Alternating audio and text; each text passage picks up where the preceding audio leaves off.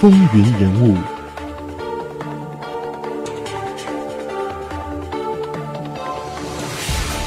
亲爱的听众朋友们，大家好，欢迎来到风云人物，我是华丽。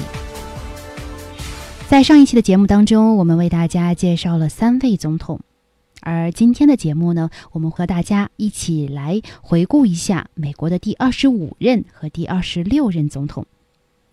首先，我们来看美国的第二十五任总统，他是威廉·麦金莱。威廉·麦金莱十八岁从军，以少校的军衔退伍，先后他当过律师、县检察官、众议员和州长。在一八九七年的时候，当选为美国总统。麦金莱开始执政后呢？采取提高关税以及稳定货币的政策，加上其他措施，让美国的经济有了很大的起色。所以，麦金莱也获得了“繁荣总统”的美名。在对外政策方面，他发动了美西战争。他去世的时候只有五十八岁，地点是在布法罗。麦金莱是美国。立国后被刺身亡的第三位总统，在老威廉·麦金莱和南希·艾利森的八个孩子当中，排名老七。他的父亲是铸铁厂的老板。在一八四三年的时候，麦金莱到阿勒格尼学院学习了一段时间，并且在内战爆发的时候，正在一所国家学校教学。应征参加了联合部队，战争结束时享有主要志愿者的荣誉。麦金莱研究法律，在俄亥俄州开过一个办公室，并且呢，在那里是认识并且和一个银行家詹姆斯·萨克森的女儿艾达·萨克斯顿结婚。在南北战争的时候，麦金莱是未来总统海斯上校的副官。一八六七年，担任了俄亥俄州的州长。麦金莱三十四岁的时候，就在国会中赢得了一个席位。麦金莱非常有个性，而且啊，他这个个性呢非常吸引人。另外，他也非常的敏捷，思维非常的活跃。所以呢，他的这一些特质啊，也为他赢得了筹款委员会委员的职位。在一八九六年，麦金莱被共和党提名为总统候选人，并且在竞选中获胜。担任总统的时候，正值美国垄断资本形成，并且开始对外大肆扩张的时期。对他来说，当务之急就是要恢复经济。在这一点上，似乎跟我们现在的总统所面临的情况也是一样的。那么，在麦金莱开始执政以后呢，他是采取提高关税和稳定货币政策。那么加上其他措施啊，整个美国的经济是有了很大的起色。在他第一届任期的时候啊，可以说麦金莱他忘记了自己曾经许下过的诺言，那就是不要用战争征服他国。我们要抵制侵占他国领土的诱惑，除非一切和平手法都束手无策失败了，否则我们永远不该诉诸战争。他曾经有过这样的誓言，但是他却用自己的行动打破了这样的誓言。他发动了美西战争，在战争当中，他本人也成为了一名狂热的扩张主义者，而正是这场战争。使美国以最小的代价换来了建国以来最大的胜利，从而也步入了世界殖民强国之列。在对中国方面，麦金莱当时啊，其实是对中国实行门户开放的政策，受到美国资产阶级的拥护。所以呢，他也得以在下一届的总统选举的时候，彻底的击败了民主党的布莱恩，在一九零一年的时候连任了美国总统。那个时候可以说麦金莱是顺风顺水的一个趋势。那刚才我们提到了美西战争，在一百天的战争当中，美国在古巴圣地亚哥海港外破坏西班牙舰队，打败了西班牙的海军力量。而在后来的和谈当中呢，是坚持夺取了原本属于西班牙的古巴、波多黎各、菲律宾还有关岛，并且呢，也一举吞并了夏威夷。那刚才我们提到啊，他是怂恿列强对中国实行门户开放的政策，而且也派兵参加了八国联军，大肆的掠夺中国。在一九零零年总统选举临近的时候。麦金莱在共和党以及美国民众的心目当中享有很高的声誉，而这一点啊和他在经济上的巨大作为是分不开的。同时，他也启用了西奥多·罗斯福作为他的副总统候选人。在大选中啊，罗斯福用行动证明了自己，为共和党拉来了众多的选票。在他连任的时候，是一九零零年，麦金莱以前所未有的票数赢得了总统大选，并且在一九零一年的三月四号就职，开始他的第二任总统任期。麦金莱在总统演讲时表示，希望在新的任期能把更多的精力从国外事务转向国内事务。在一九零一年的九月六号，麦金莱在出席布法罗泛美博览会的时候，被一名无政府主义者射伤。当时身中两枪的麦金莱，据说还不忘高喊“保护刺客”。他喊道：“说别让人伤害了他。”那他遇刺后的第八天。在布法罗去世，享年五十八岁，从而他也成为了美国立国之后被刺身亡的第三位总统。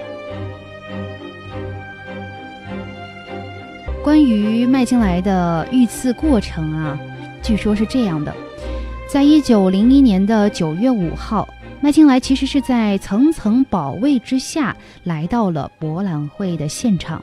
而且啊，他进行了一篇非常激情洋溢的演说。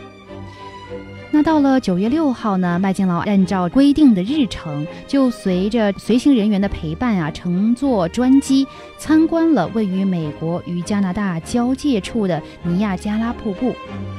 随后呢，他又出席了在博览会音乐厅举行的盛大的招待会。在招待会上呢，各界宾客云集。所以他们就排起了长龙，等待着与这名慕名已久的总统先生握手的机会。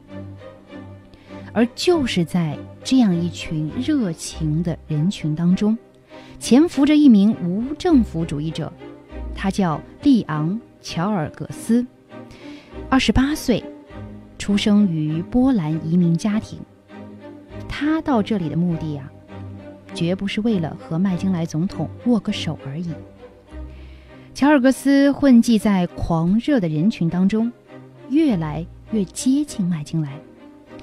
他也非常的紧张，他屏住了呼吸，抑制着内心的激动，悄悄地从衣袋中掏出手枪，用白色的绷带样的这个布啊包住右手，并且把手枪藏在了里面。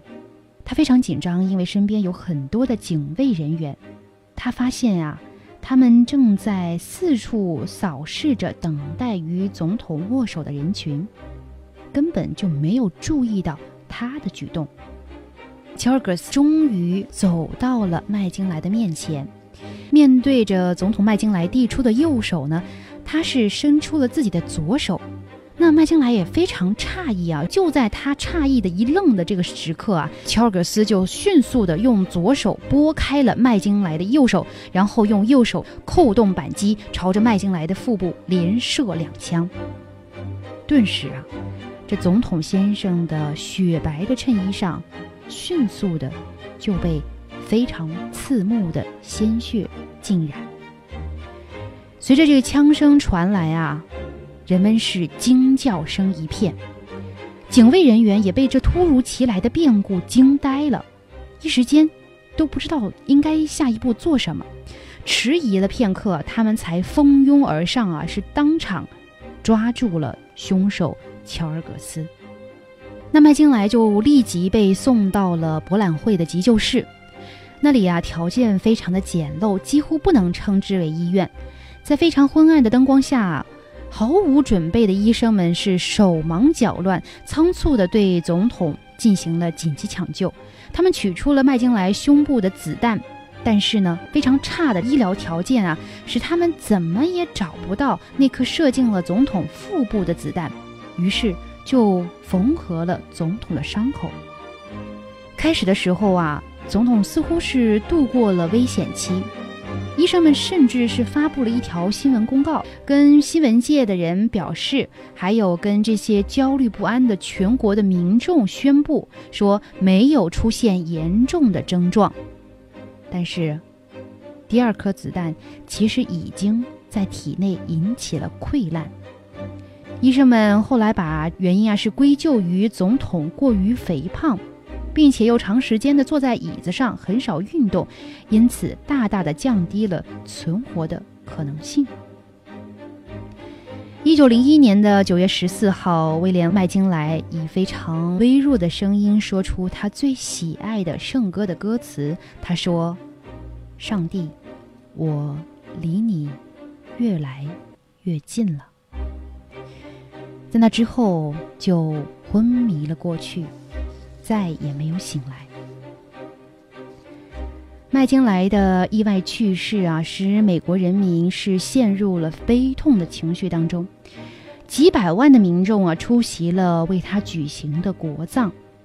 在他死后不久，曾经有出版过一本传记啊，描述了当时美国的这个气氛。传记里面是这样讲的：说举国上下沉浸在极度悲伤之中。这一次暗杀是历史上最最愚妄、最最没有意义的罪行。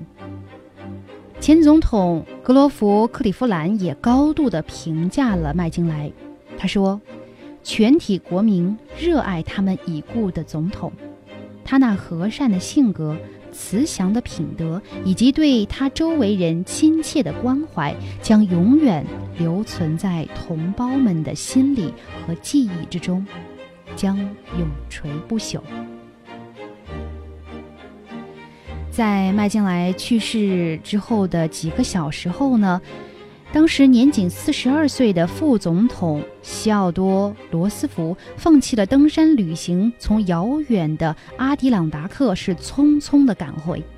他来到安放已故总统遗体的房间，注视着这位倒下的领袖，悲伤不已。他低头默哀了几分钟，然后离开了那间屋子。随后呢，他在离麦金莱去世的房子只有一英里远的好朋友的家中宣誓就任美国第二十六任总统。罗斯福在宣誓的时候啊，他郑重地说：“我的目标是继续不断的、不折不扣地贯彻麦金莱总统和平。”繁荣和维护祖国尊严的政策。在一九零一年的九月二十五号，这名刺客利昂·乔尔戈斯被判犯有一级谋杀罪。他当庭非常爽快的就承认了自己的罪行，并且放弃了为自己辩护的权利。风云人物，精彩稍后继续。